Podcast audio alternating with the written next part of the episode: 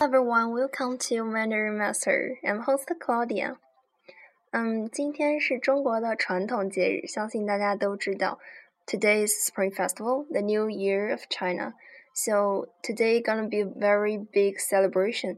Hope you can enjoy the time and uh, adapt to Chinese environment, which is very excited. So today's phrase is 拜年。拜年 这个是跟我们的新年息息相关的。Bai, is following tongue. That means salute or to say worship. Nian,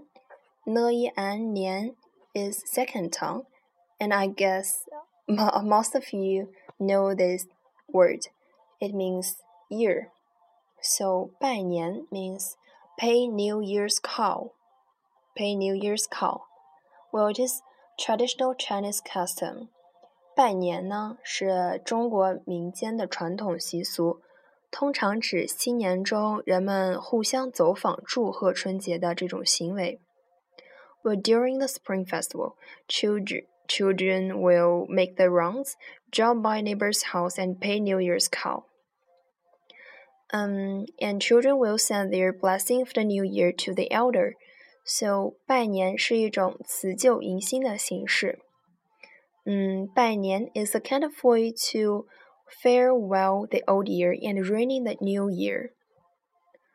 啊，那关于拜年的传统呢，就是我们的传统时间应该是在除夕当天的零点以后。But generally speaking, nowadays you can pay your New Year's call whenever you want, As long as during the Spring Festival period. 嗯，还有我们通常知道，在正月初一，小辈们出门拜见亲戚、朋友等长辈，要以吉祥的语言向对方祝贺新年。那么最常见的拜年祝福语呢，有恭喜发财、新年快乐之类的。Well, though these two sentences are very general, there are still a lot of people use them. Um, but if you want to learn some novel phrase to pay New Year's call, uh, 去拜年, you can search in internet. Uh, I I think you can find a numerous phrase. 那么小孩给老人拜年呢，老人就会用点心、糖果、红包，也就是我们说的压岁钱 （the gift money） 去热情款待孩子们。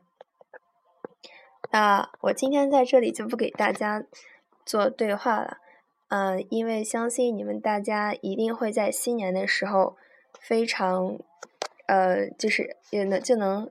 很很多地方可以用到“拜年”这个词，那么可心给大家拜年了，祝大家新年快乐！